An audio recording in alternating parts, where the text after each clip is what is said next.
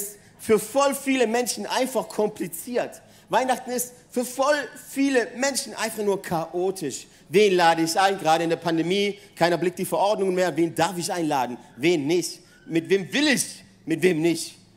Es ist so viele Fragen drehen sich um den Weihnacht, ums Weihnachtsfest, um Heiligabend und eine Pandemie macht es nicht leichter. Ganz viel Kompliziertheit und ganz viel Chaos.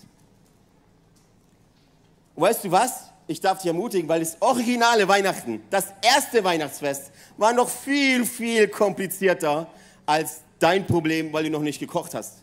Das erste Weihnachtsfest, da wo Jesus vor über 2000 Jahren tatsächlich geboren wurde, in Bethlehem, in einem Stall, das war das crazyste Weihnachtsfest aller Zeiten. Das war wirklich chaotisch und das war wirklich kompliziert. Und da nehme ich euch mit hinein, der Titel der Predigt heißt Last Christmas das Ende von Weihnachten. Manch einer hat in der, äh, schon, schon mitgekriegt der, den Titel und hat, und hat mich gefragt, lässt du geht es um Verschwörungstheorien, weil äh, die Erde bald dem Ende entgegengeht? Nein, es geht nicht um äh, das letzte Weihnachten, dass das jetzt das letzte Weihnachten ist, aber es geht darum, dass es jemanden gab in der Bibel und in der Weltgeschichte immer wieder Personengruppen oder Personen oder Geister oder Mächte gab, die Weihnachten stoppen wollten. Es ist immer äh, in jedem Film, kennt ihr Star Wars? Wer von euch kennt Star Wars? Super, vier Leute, krass. Star Wars, da gibt es immer, die, immer die Guten, eigentlich in jedem Film so ein bisschen. Da gibt es immer die Guten und da gibt es immer die Bösen. Da gibt es immer die einen, die, die Licht bringen und es gibt die einen, die Finsternis bringen. Das ist immer beides. Und auch zur Weihnachtszeit gab es natürlich, ähm, ich weiß nicht, ob du es wusstest, aber alleine für den Weihnachts, also für den Heiligabend, da wo Jesus geboren wurde, gibt es in der Bibel, gerade im Alten Testament, circa 300 Prophezeiungen, die diesen Abend voraussagen. 300 Prophezeiungen, manchmal sehr akribisch, manchmal total nutzlos. Es gibt zum Beispiel eine Prophezeiung, die sagte, der Retter, Jesus, der wird connected sein mit vier Städten. Das heißt, ähm, kannst mal in der Bibel nachforschen. Es gibt Nazareth, da ist er aufgewachsen. Es gibt Bethlehem, da ist er geboren. Es gibt Ägypten, da ist er hingeflohen eine Zeit lang. Also, und dann gibt es Rama noch, ich weiß nicht, ob du Rama kennst. Es gibt eine Bibelstelle, da weinten, da steht, dass die, dass die äh, Mütter äh, in Rama weinten an Heiligabend. Warum weinen Leute an Heiligabend? Das ist doch ein fröhliches Fest. Oder ist doch ein Fest der Freude, ein Fest der Liebe. Ja, ursprünglich war an Heiligabend gar nicht so viel Freude bis zur Geburt von Jesus. Das Ende von Weihnachten. Es gab nämlich jemanden, der Weihnachten stoppen wollte. Maria und Josef mussten also nach Bethlehem gehen, um ihre Steuern zu bezahlen. Wer von euch weiß, dass Steuern bezahlen nicht gerade cool ist? Okay. Steuern zu bezahlen ist erstmal, ja, ist jetzt nicht so mein Favorite Hobby, oder? Aber wenn ich auch noch persönlich in die Stadt gehen muss, zu Fuß, um meine Steuern zu bezahlen, ohne PayPal, ohne Finanzbescheid und ohne Beweisung oder Lastschriftverfahren, dann wird das Ganze noch viel, viel komplizierter. Und weißt du, ich frage mich so, Gott hat vor Erschaffung der Welt das so geplant, weil er allwissend ist. Es gibt auch eine Bibelstelle, vor Erschaffung der Welt wird das Lamm und so weiter, egal. Und jetzt, paar tausend Jahre später, laufen Maria und Josef, die er erwählt hat, und kein Hotelzimmer ist gebucht. Also für jeden spontanen Mensch, der nicht organisatorisch begabt ist, so wie ich, dürfte das jetzt eine Erleichterung geben selbst der Schöpfer der Erde gesagt hat, okay, ich setze ihnen, ich setze sie diese Herausforderung aus, ähm, um etwas zu zeigen. Und dann war Maria auch noch schwanger. Hochschwanger. Also nicht äh, mal gucken, ob ich überhaupt schwanger bin, äh, Phase, sondern eher so schwanger Phase. Alle Frauen kennen das und die Männer auch, die schon ähm, Eltern sind. Sie war hochschwanger. Ich weiß nicht, ob du schon mal eine Frau hattest oder du selber schon mal hochschwanger warst. Ist nicht easy, Treppen zu steigen. Fünf Stück. Aber es ist auch nicht easy, sicher nicht easy, in eine entfernte Stadt zu reisen. Ohne Hotelzimmer. Und jetzt stehst du kurz davor, dass dieses Baby, von dem du gesagt, dir ein Engel gesagt hat, das Baby wird kommen. Jetzt stehst du kurz davor und hast kein Hotelzimmer. Weihnachten, das erste Weihnachten war kompliziert. Und wenn das noch nicht reicht, es war noch viel komplizierter, als eigentlich äh, du mir glauben möchtest. Es gab nämlich jemanden, der Weihnachten aktiv stoppen wollte. Und es war nicht der Grinch. der eigentlich immer Weihnachten stoppen will, sondern das war Herodes. Kennt jemand von euch Herodes? Herodes ähm, er gab sich selber äh, eine interessante Figur, Herodes, gibt, also es ist eine geschichtliche Figur, die in der Weltgeschichte auftaucht, nicht nur in der Bibel übrigens. Herodes, sehr, sehr interessanter Mann, er war nämlich sehr, sehr klein. Man sagt von ihm, er hatte so ein bisschen einen Napoleon-Komplex. Weil er sehr klein war, gab er sich selber den Spitznamen Herodes der Große. Okay, ähm, es gab aber noch einen anderen Spitznamen, der sehr viel, viel, viel relevanter ist, nämlich hatte er einen Spitznamen zu dieser Zeit, man nannte ihn den König der Juden. Und spätestens jetzt sollte etwas bei dir triggern, weil wo haben wir König der Juden schon mal gesehen, schon mal gehört?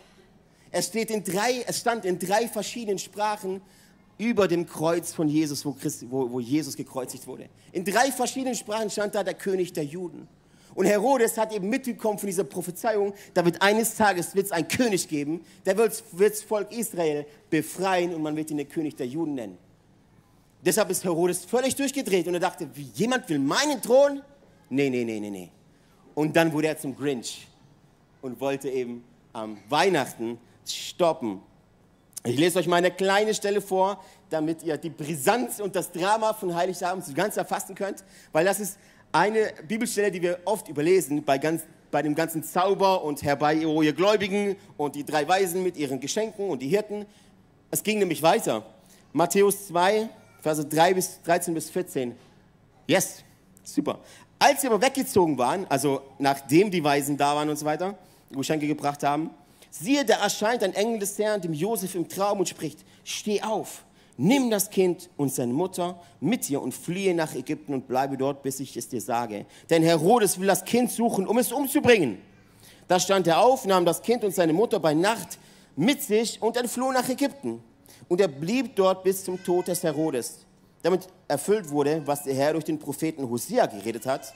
Der spricht, aus Ägypten habe ich meinen Sohn gerufen. Dann wird es noch komplizierter, als wäre Heiligabend für Maria und Josef schon nicht kompliziert genug sind die Weisen sind gerade weg, kommt ein Engel und sagt, so, liebe Freunde, wieder zurück, wieder, wieder aufmachen, nach Ägypten gehen, weil da gibt es einen Grinch, der heißt Herodes, der will euren Sohn töten, der will euren Sohn umbringen. Hey, und jetzt kommen wir langsam, versteht ihr, jetzt kommen wir langsam ins Christmas. Jetzt kommen wir langsam ins Weihnachtsgeschehen rein. Fröhliche Weihnachten. Merry Christmas. Nicht für Maria und Josef zuerst. Nicht für die beiden. Dann geht es aber weiter in der Bibelstelle. Als sich nun Herodes von den Weisen betrogen sah, wurde er sehr zornig, sandte hin und ließ alle Knaben töten, die in Bethlehem und seiner ganzen Gebiet waren. Von zwei Jahren und darunter, nach der Zeit, die er von den Weisen genau erforscht hatte. Da erfüllt wurde, was durch den Propheten Jeremia gesagt ist, der spricht, eine Stimme ist in Ramah gehört worden, viel Jammern, Weinen und Klagen. Rahel beweint ihre Kinder und will sie nicht trösten lassen, weil sie nicht mehr sind. Merry Christmas. Fröhliche Weihnachten. Nicht für Maria und Josef bei dieser Geburt. Ich habe eine Zwei-Punkte-Predigt für euch. Da starten wir jetzt voll rein. Zwei Punkte, weil ihr einfach nach Hause müsst. Sonst hätte ich sieben gemacht. Aber nur zwei. Punkt eins. Was war denn der Plan von Herodes? Herodes kriegt jetzt mit, oder möchte jemand meinen Thron haben? Was war also sein Plan? Mega simpel. Der Plan von Herodes war einfach Jesus tot. Jesu umzubringen, weil er aber nicht wusste, wo er ist, sagte er, okay, weißt du was, mach mal random, äh, weil heute Montag ist, machen wir einfach, komm, mach mal, was sagen wir, alle Kinder unter zwei Jahren äh, einfach weg. Tun wir einfach töten. Wow, okay, ich verstehe schon, wir haben eine, wir haben eine Grippe-Pandemie, mega Krise. Nein, zu dieser Zeit, zu dieser Zeit, das war eine richtige Krise. Da, da ist Jammern, da ist Geschrei, da ist Trouble, Stell dir vor, ein, ein, ein mächtiger Mensch kommt und sagt, weißt, wisst ihr was? Ohne Erklärung, alle Kinder, alle Jungs, ab zwei Jahren, also bis zwei Jahren, alle mal herkommen. What? Herodes, das war das Plan, Jesus zu catchen, damit er König bleibt, damit er sich König äh, von der Juden nennen darf. Herodes hatte eine sehr einfache Mission, Weihnachten beenden. Weihnachten stoppen. Er wollte keine Konkurrenz herumlaufen haben, von denen irgendwann mal in der Prophezeiung gesagt wurde, das wird, ein, das wird der wirkliche König sein, der König in Israel. Eigentlich war Herodes, musst du auch wissen, eigentlich war er nur eine Marionette, weil er hatte eigentlich gar keine Macht, weil die Römer da waren. Die Römer hatten aber ab und zu, weil die Römer natürlich schlau waren, hatten die Römer ab und zu gesagt, hey, wir setzen absichtlich Menschen aus ihrem Volk ein an Positionen, damit das, äh, äh, damit sie das Volk jemanden ähm, aus ihren eigenen Reihen als, als König hat, als Herrscher hat. Eigentlich hatte Herodes aber keine Macht, sondern die Römer hatten die äh, Macht. Die durften dann so kleine Bereiche wie zum Beispiel eben die Steuern regeln. Ähm, genau. Aber Herodes nahm die Macht sehr ernst. Er war wie so auf einem Power-Trip, wie so auf einem Ego-Trip. Die Macht hat ihn völlig verblendet und schließlich wurde er einer, ein sehr, sehr schlimmer ähm, Tyrann. Der König der Juden. Der ist mega ja, mega einfach sauer ist und seinen Thron behalten will. Sein Wille ist wichtig, dass er auf dem Thron bleibt, dass er an der Macht bleibt. Es gibt einen Menschen, Flavius Josephus, das war ein Historiker, weil ich weiß nicht, ob du es weißt, aber die Bibel ist nicht das einzigste historische Buch. Es gibt Weltgeschichte, das ist Menschheitsgeschichte, wo Leute auch außerhalb der Bibel, Historiker, äh, ähm, Nachforschungen angestellt haben und Dinge jetzt herausgefunden haben über Herodes. Und dieser Historiker sagte uns, ähm, gibt's, kannst du nachlesen auf Wikipedia, das ist Geschichte, dass der Herodes seine zwei ältesten Söhne schlachtete, aus Angst, sie würden ihm den Thron abnehmen. Als, es, als ich das las, dachte ich, das ist doch genau der Sinn. Das ist doch genau der Sinn bei Kindern, dass wenn ich Kinder habe, die eines Tages den Thron erben. Hey, nicht bei Herodes. Der hatte Angst vor seinen ältesten Söhnen und schlachtete sie brutal ähm, ab, weil, sie dacht, weil er Angst davor hatte, sie werden eines Tages den Thron übernehmen. Er war wahnsinnig misstrauisch. Schließlich wurde er sehr krank. Ähm, und diese Krankheit nahm ihm dann das Leben. Er regierte so 37 vor Christus bis vier Jahre nach Christus. Und er starb dann an blutigen Magengeschwüren, weil das genau passiert, wenn, wenn, du, wenn du misstrauisch bist. Weil, das da, weil genau das passiert mit dir. Dein Geist wird krank, dein Körper wird krank, wenn du ähm, wenn du misstrauisch bist und an Dinge festhältst, die nicht gut für dich sind. Das Lustige, vielleicht noch ein Seitennugget, das Lustige am König Herodes ist, dass er gar kein, eigentlich gar kein Jude war. Er war Edomiter, heiratete aber eine Jüdin und hat sich so hingestellt, als wäre er ein, ein Jude, war aber eigentlich gar keiner. Er heiratete sie nur. Ähm, viele von euch kennen vielleicht die Burg Masada, das ist eins seiner Werke. Er hat auch einer der ersten Klimaanlagen erfunden, die einfach den Raum, also keine elektrische, you know, aber einfach ähm, die Technik dahinter, einfach, dass in, ein, in einen Raum, der gebaut wurde aus Steine, einfach kühle Luft reinkommt, Klimaanlage. Ähm, er, Herodes war auf einem krassen Ego-Trip. Alles, was er tat, tat er, damit er im Rampenlicht steht. Und jetzt ist er mega sauer auf diesen Jesus, von dem gesagt wird, er sei der Messias, von dem gesagt wird, er wird der Retter, er wird das Volk Israel befreien. Damals ist dann ein Sprichwort, mega lustig, ein Sprichwort entstanden, wo Leute sagten, hey, es ist sicherer, ein Schwein von Herodes zu sein, als sein Kind. Hat man damals so gesagt, wenn irgendwas Schlimmes passierte, dachte, sagte man, hey, es ist sicherer, ein Schwein von Herodes zu sein, als eins seiner Kinder. Also nur, dass ihr ein Geschmäckle davon bekommt, mit wem hier, wir, hier, wir, es wir hier zu tun haben. Und dieser Mensch ist eine Macht. Das ist ein Politiker und er regiert. Zwar nur als Marionette, aber er hat viel zu sagen. Herodes wusste nicht, dass er hier versucht, Weihnachten, um zu, Weihnachten zu stoppen. Er wusste, da ist einer, der, ist ihm, der liegt ihm in der Quere und ich muss an der Macht bleiben. Und jetzt hat er, schmiedet er diesen Plan, im Jesus zu töten, dieses kleine Baby. Ähm, das war sein ganzer Plan. Aber weißt du was? Dieser Plan ist nicht vom Herodes. Newsflash. Jesus und Weihnachten zu stoppen, ist nicht kein Plan vom Herodes gewesen. Schon seit dem Garten Eden, so da, wo die Welt erschaffen wurde, wo es nur, wo es, wo es nur zwei Menschen gab, wo es nur Adam und Eva gab, schon da gab es, ist dieser Plan entstanden, alles, was mit Jesus zu tun hat, alles, was mit Gott zu tun hat, umzubringen und systematisch zu stoppen. Ich weiß nicht, ob du dich in dieser Message vielleicht erinnerst an diese Zeit, wo in der wir jetzt leben, weil auch Newsflash, wollt ihr nochmal Newsflash haben? Viele Christen meinen, das, was in der Bibel steht, ist so ein Paralleluniversum. Es hat nichts mit uns zu tun. Das war vor langer Zeit und alles, was heute passiert, ist völlig unabhängig von dem. Weißt du, dass es Prophezeiungen gibt, die noch nicht eingetreten sind? Das, was in der Bibel steht, die Bibel sagt, es gibt nichts Neues unter der Sonne. Deshalb glaube ich, Geschichte wiederholt sich. Ich will damit nicht sagen, dass ein Tyrann an die Macht kommt und alles unterdrückt. Ich will aber schon sagen, dass oftmals lebst du in einer Welt, wo die christlichen Werte, wo alles, was mit dem Christen zu, zu, zu tun hat, systematisch bombardiert wird. Und Weihnachten und alles das, was mit Jesus zu tun hat, gestoppt werden soll. Wir lesen, Weihnachten lesen wir auch nicht nur in Matthäus 2, sondern auch in 1. Mose 3, als Adam und Eva fielen und sündigten. Aber Gott hat die Antwort, oder? Gott hat die Antwort, indem er sagte, hey, da ist jetzt ein Problem der Sünde, der Finsternis, der Dunkelheit, der Krankheit, von, von Leid und Trost, da gibt es ein Problem. Ich habe die Antwort. Schon vor Erschaffung der Welt habe ich die Antwort gehabt. Ich werde meinen Sohn senden. Ich werde Jesus schicken auf diese Erde, dass er diesen Tod ein für alle Mal besiegt.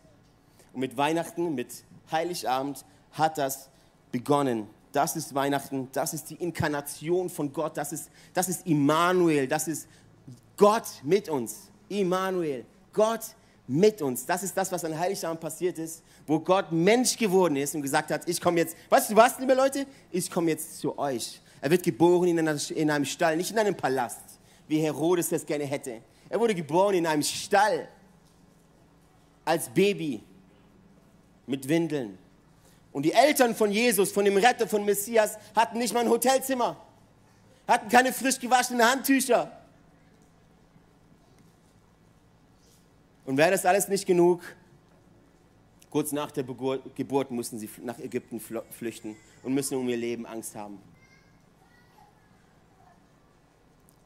In 1. Mose 3 lesen wir, dass die Schlange die Frau betrog und Gott sagt da, da wandte er sich an die Schlange, die die Frau betrog und sagte, du wirst seine Ferse treffen, aber er wird dir den Kopf zerquetschen. Gesprochen wird hier von, von Jesus, der eines Tages kommen wird, eine Prophezeiung und den Kopf und, und die Schlange und den Kopf der Schlange zerbrechen wird, zerstoßen wird.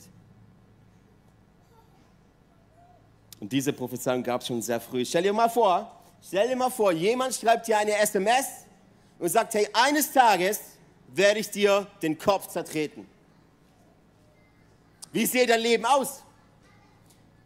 Oh ja, ich muss, ich muss einkaufen gehen, ich muss noch Weihnachten, Weihnachtsgeschenke besorgen, ich muss noch, arbeiten muss ich auch gehen, und dann habe ich noch ein paar Hobbys. Oh ja, und dann muss ich noch versuchen, dass mein Kopf mir nicht zertreten wird.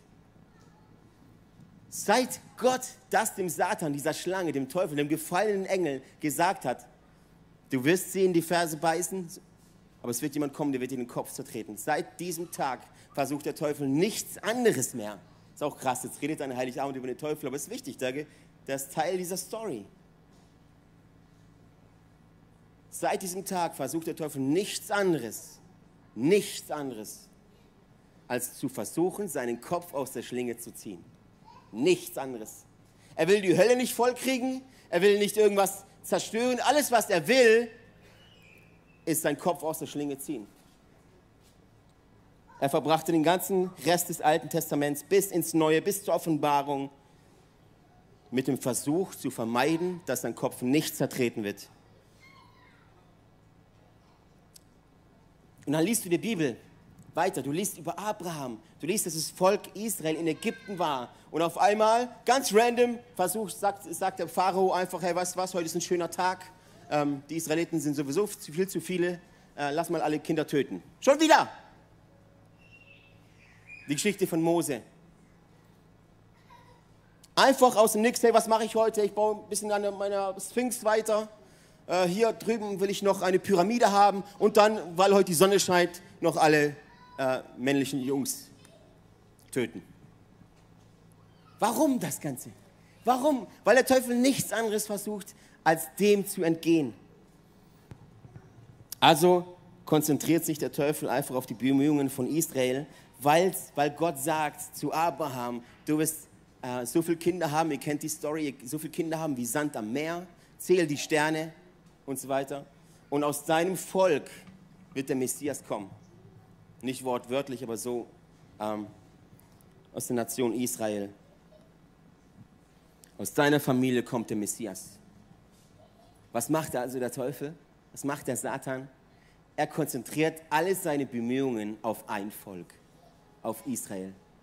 Weil er weiß, aus dem Volk Israel wird derjenige kommen, der mir den Kopf zertritt. Und Gott wurde noch genauer. Er sagte nicht nur Israel, sondern auch, dass der Messias der Löwe des Stammes Judas sein wird.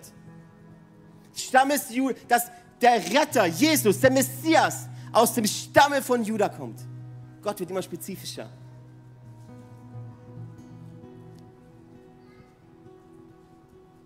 Und dann sagte Gott noch, dass der Messias aus dem Haus, aus der Abstammung von König David kommen wird. Deshalb ist auch, warum sonst würde Saulus eines Tages aufwachen und denken, Mann David, du warst so gut zu mir. Du hast Goliath getötet. Du hast meine Tochter geheiratet und du kämpfst meine Kämpfe für mich. Weißt du was, jetzt möchte ich dich umbringen. Das sind nicht die Menschen, die so vorgehen. Das ist der Satan, der von Anfang an versucht, bis heute, bis in weit in die Offenbarung, bis dann, bis die letzte Prophezeiung sich erfüllt hat, bis Jesus wieder das zweite Mal auf diese Erde kommt und dem Teufel endgültig den Kopf zertreten wird.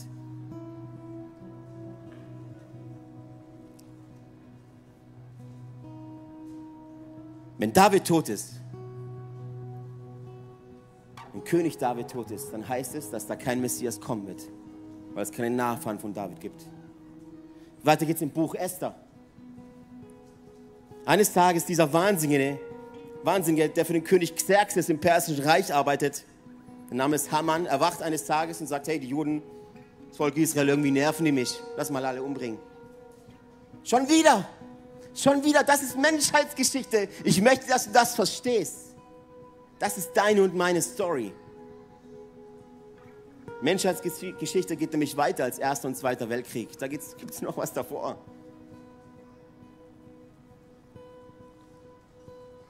Weißt du, was cool wäre? Alle Juden töten. Hammer. Und es hätte auch funktioniert, wenn Mordecai und Königin Esther nicht Mut gehabt hätten, nicht furchtlos wären und gesagt hätten, Wir akzeptieren es nicht. Das gesamte Alte Testament zusammengefasst. Schon immer gab es einen Grinch, der Weihnachten stoppen wollte. Und auch im Neuen Testament geht es genauso weiter. Was du dieses Volk Israel auslöschen, war für Adolf Hitler nichts Neues. Hast du mir überlegt, warum der sechs Millionen, ich glaube sechs Millionen Juden umbringen wollte?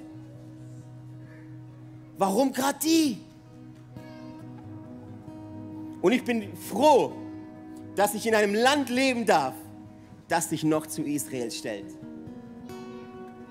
Und ich bin mir sehr, sehr sicher, dass Deutschland so gesegnet ist, wegen genau diesem Fakt.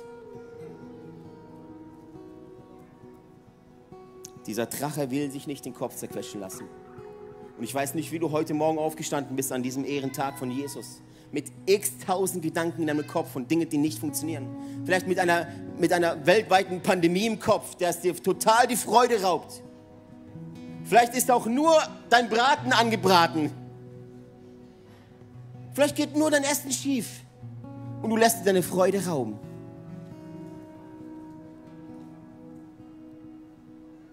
Und genau das möchte der Feind mit uns machen. Das genau das möchte der Herodes, der ist dieser Geist, das genau das möchte der Grinch mit dir und mit mir machen. Er möchte Weihnachten stoppen. Weihnachten hat stattgefunden. Vor über 2000 Jahren. Jesus ist geboren, er ist gestorben. Er hat für dich bezahlt am Kreuz.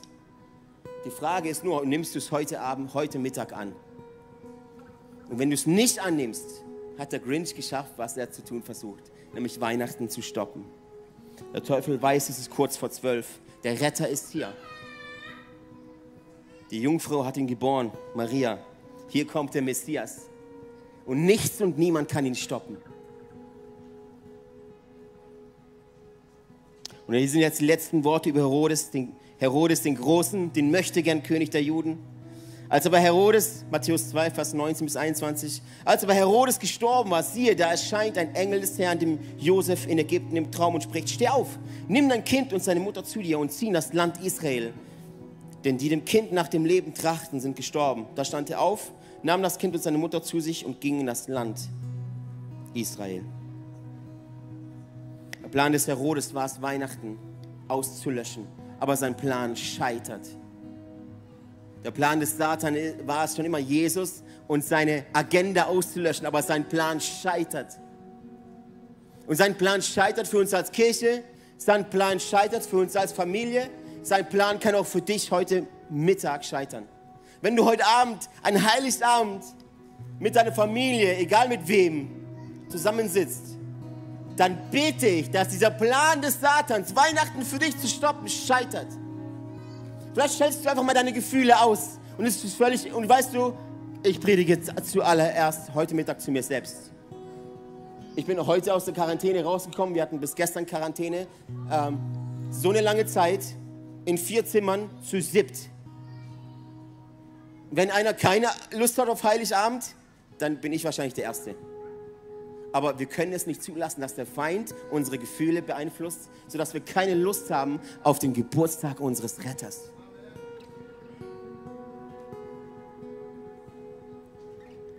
Herodes dachte, er könne durch den Tod Weihnachten stoppen.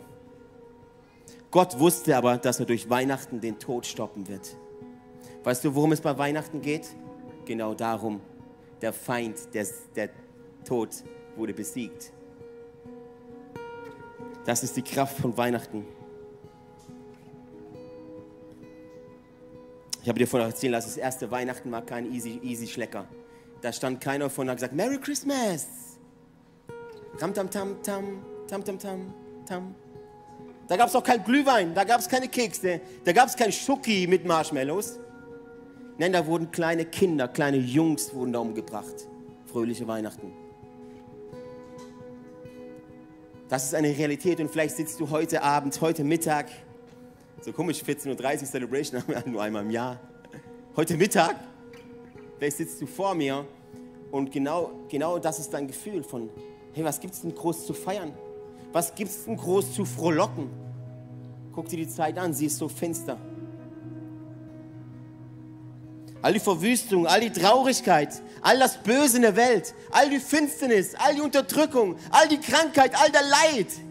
Wie soll man sich da denn noch freuen auf Weihnachten? Wie soll man denn da noch die Augen fokussiert haben auf einen Retter, auf einen Messias, der uns liebt, der für uns gestorben ist, bei all dieser Dunkelheit? Genau deshalb. Denn da, wo die Finsternis am dunkelsten ist, da scheint das Licht am hellsten. Und Jesus Christus ist das Licht dieser Welt. Und überall da, wo es dunkel ist, da brauchst Licht. Amen. Da, wo es dunkel ist, da brauchst Licht. Der Tod ist der Grund, warum es ein Weihnachten geben musste. Damit du und ich wieder Hoffnung haben können. In einer dunklen, gefallenen Welt. Glaub es mir, die Welt wird nicht besser. Newsflash, vielleicht bist, du noch, vielleicht bist du noch am Hoffen, dass irgendwie alles so wird wie in Hollywood. Und alles rosa-rot wird. Nein, nein, die Bibel ist wahr. Und die Bibel sagt, das ist eine gefallene Welt. Eine gef und wir sind gefallene Menschen. Der Zeitpunkt, an dem du geboren wirst, da fängt dein Sterben an, übrigens. Mit deiner Geburt, da fängt dein Sterben an. Nach 80 Jahren ist es dann, oder 90 oder 120. Aber Jesus hat den Tod besiegt und deshalb gibt es Hoffnung. Und das feiern wir genauso wie an Ostern, an Heiligabend. Dass es Hoffnung gibt in einer dunklen Welt, in einer schwierigen Zeit. Und ganz wichtig ist, worauf du dich fokussierst. Das ist matchentscheidend. Worauf du deine Augen richtest, das bekommst du. Worauf du deine Gedanken richtest, das bekommst du. Das, was du ansiehst, ist immer das, was du bekommst. Punkt 1 war, was war der Plan von Herodes? Jesu Tod. Punkt 2 ist, was war der Plan Gottes? Genau dasselbe. Der Plan Gottes war der Tod Jesu. Der Tod Jesu, weil er wusste, mit diesem Tod Jesu gibt es einen Durchbruch für alle Menschen. Deshalb ist der Tod Jesu gar kein Drama, sondern ist eine, die krasseste Love Story, die es jemals gegeben hat. Es ist kein Drama. Wenn du einen guten Film schauen willst, wenn du auf gute Filme stehst, lese mal das Evangelium, lese mal die Bibel. Das ist die krasseste Story ever. Wie ein König, wie der Schöpfer der Erde den Thron verlässt und sagt, das, was eigentlich Herodes hätte tun sollen, sagt, den Thron verlässt und Mensch wird und sich jetzt hingibt am Kreuz. Und das war übrigens eine der brutalsten Art und Weisen, wie man hingerichtet werden kann. Nicht als Baby, wo man sich nicht selbst entscheiden kann, sondern als, als erwachsener Mann mit 33 Jahren. Sagt er, yes, ist fein, ist okay, bringt mich um. Ich gebe mich selbst auf. Ich halte nicht an meinem Willen fest und weißt du, weißt du, wo die Power drin liegt, liebe Freunde? Nicht viel zu bekommen, viel zu geben. Du, wo Kraft drin steckt? Seinen Stolz zu sterben und sagen, weißt du was, ich bin nur ein Mensch. Meine Zeit ist eines Tages vorbei. Ich werde nicht ewig leben. Meine Zeit steht in seinen Händen. Und deshalb habe ich keine Angst vor dem Tod. Der ist nämlich besiegt. Das Problem ist, wenn dein Schatz auf der Erde ist, dann trägt dich der Tod davon weg. Wenn dein Schatz im Himmel ist, trägt der Tod dich dahin. Nicht umsonst sagt Paulus, Sterben ist mein Gewinn. Und du hast, ich möchte dir eine Wahl geben. Vielleicht hörst du das erste, vielleicht hörst du das letzte Mal von diesem Retter, von diesem Jesus. Deine Zeit steht nicht in meinen Händen, deshalb kenne ich sie nicht. Was ich aber weiß, dass du eines Tages an diesen Punkt kommst, wo du auf deinem Sterbebett liegst. Du wirst eines Tages an diesen Punkt kommen, the point of no return. Und ich möchte dich kurz in, dies, in diesen Gedanken mit reinnehmen, was dann noch wichtig ist. Ist deine Gans dann noch wichtig an Heiligen Abend? Ist dein Geschenk unterm Weihnachtsbaum, der Schoki mit Marshmallows, sind das, das noch wichtig? Ist ein besinnliches Weihnachtsfest dann noch wichtig? Die einzige Entscheidung, die dann zählt, ist, worauf legst du dein Vertrauen? Die einzige, das Einzige, was dann noch zählt, ist, hast du Jesus in deinem Herzen? Hast du Hoffnung oder nicht? Und wenn du diese Hoffnung nicht hast, ich garantiere dir, Angst wird über dich kommen. Aber mit Jesus in deinem Herzen hast du Hoffnung. Das ist unsere Hoffnung. Du kannst heute dich entscheiden, möchtest du Herodes sein, an deinem eigenen Willen festhalten und eines Tages durch eine Krankheit vielleicht sterben mit Magengeschwüren, die dich innerlich zerfrisst, weil es Dinge gibt, die du nicht bekommst, ich, ich, ich. Wie der Grinch. Oder möchtest du sein wie Jesus? Der sagt, hey, mein, mein Leben ist erfolgreich, wenn ich so viel geliebt habe wie noch nie. Mein Leben ist erfolgreich, wenn ich gnädig bin den Ungnädigen. Mein Leben ist erfolgreich, wenn ich beten kann für die, die mich verfolgen. Das ist das Wort Gottes, Freunde. Mein Leben ist erfolgreich, wenn ich mich demütig hingeben kann und sagen, mein Leben zählt, zählt nichts. Ich habe nichts zu verlieren, aber alles zu gewinnen. Das ist die Kraft des Evangeliums, die Kraft von Weihnachten. Und wir kommen zum Schluss und ich möchte dich bitten, heute Abend, an Heiligabend, wenn du hier aus dem Zelt nachher rauskommst, das ist mein einziger Wunsch für dich und für mich, dass du heute Abend, Abend bevor du esst, bevor du isst, bevor du Geschenke aufreißt, das ist mir wirklich ein Anliegen, du einfach mal für ein paar Minuten, stellt euch einen Wecker, drei, vier, fünf Minuten, einfach mal eure Gedanken, eure Augen auf Jesus richten. Es ist egal, ob dir der Gegenüber sich für verrückt hält. Es ist egal, ob der nicht glaubt. Es ist egal, ob du nicht glaubst. Alles, worum ich dich bitte, ist für ein paar Minuten alles andere auszublenden und einfach dich auf Jesus zu konzentrieren. Können wir das machen? Können wir das machen? Okay, drei machen es. Mega, danke euch. Jetzt lass mal gemeinsam aufstehen. Ich möchte dir noch die Möglichkeit geben, dich hier und jetzt einfach für diesen Messias, der in Heiligabend geboren wurde, für diesen Retter, für diesen Jesus, für diesen Unbezwingbaren, der eines Tages der Schlange den Kopf zertritt. Ich möchte dir Gelegenheit geben, dich hier und jetzt für diesen Jesus zu entscheiden. Vielleicht bist du das erste Mal da und sagst, hey, noch nie was von diesem Jesus gehört, hört sich aber cool an. Es geht nicht darum, dass es sich cool anhört. Es geht darum, dass du gerettet wirst, dass du Hoffnung hast, dass du das Licht mit dir trägst, das Licht dieser Welt. Ich möchte dir ganz kurz die Möglichkeit geben, wenn du jetzt hier bist, lass mal alle die Augen zumachen, einfach aus privatsphärigen Gründen. Ich möchte dir jetzt die Möglichkeit geben, wenn du jetzt hier bist und sagst, Herr, lässt du diesen Jesus, ich kenne ihn und ich habe mich auch schon für ihn entschieden, aber meine Entscheidung für Jesus, mein Weg mit Jesus ist dunkel. Ich sehe nicht, wo er ist. Und ich merke, es sind Leute da, du hast dich entschieden für Jesus. Du hast dich entschieden, ihm zu folgen. Aber auf deinem Weg hast du, die Augen, hast du ihn aus den Augen verloren. Wie wenn man mit jemandem geht in eine Dunkelheit rein und jetzt verliert man ihn. Ich sehe ihn nicht mehr. Ich hoffe, er ist da, aber ich sehe ihn nicht. Oder vielleicht bist du da und du hast noch nie Jesus dein Leben gegeben. Und du kennst diesen Frieden nicht und du kennst diese Hoffnung nicht und du kennst diese Liebe nicht. Du kennst diesen Retter nicht. Egal, wo du stehst in deinem Leben, ob zum ersten oder zum 500. Mal. Wenn du jetzt hier bist und möchtest sagen, hey, an Heiligabend, ich möchte Jesus ganz neu mein Leben geben. Ich möchte ihn ganz neu in mein Herz reinlassen. Und während alle die Augen geschlossen haben, lade ich dich dazu ein, einfach kurz die Hand zu heben, damit ich gleich weiß, für wen ich beten darf. Danke, Jesus. Danke, Jesus. Danke, Jesus. Weißt du, mit dieser Entscheidung fängt es an, dass man sich hingibt. Sagt, ich halte nicht an meinem Willen fest. Gottes Wille ist das, was zählt. Und ich werde jetzt beten mit den Leuten, die die Hand gestreckt haben. Die haben gesagt, okay, ich möchte Jesus mein Leben geben. Ich möchte ganze Sachen machen. Aber weil wir eine Kirche sind, wo nicht nur einer betet. Wir sind eine Kirche, wir beten alle. Lasst uns diesen Entschluss und diese Entscheidung als Gemeinde treffen, als Kirche treffen. Okay, an diesem Geburtstag von unserem Retter. Ist das gut? Oh, danke, Jesus, dass du geboren bist. Dass du mich gerettet hast.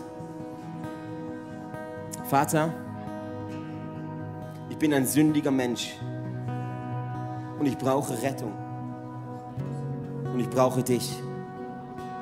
Komm in mein Leben, vergib mir meine Schuld und mach alles neu. Wasch mich rein.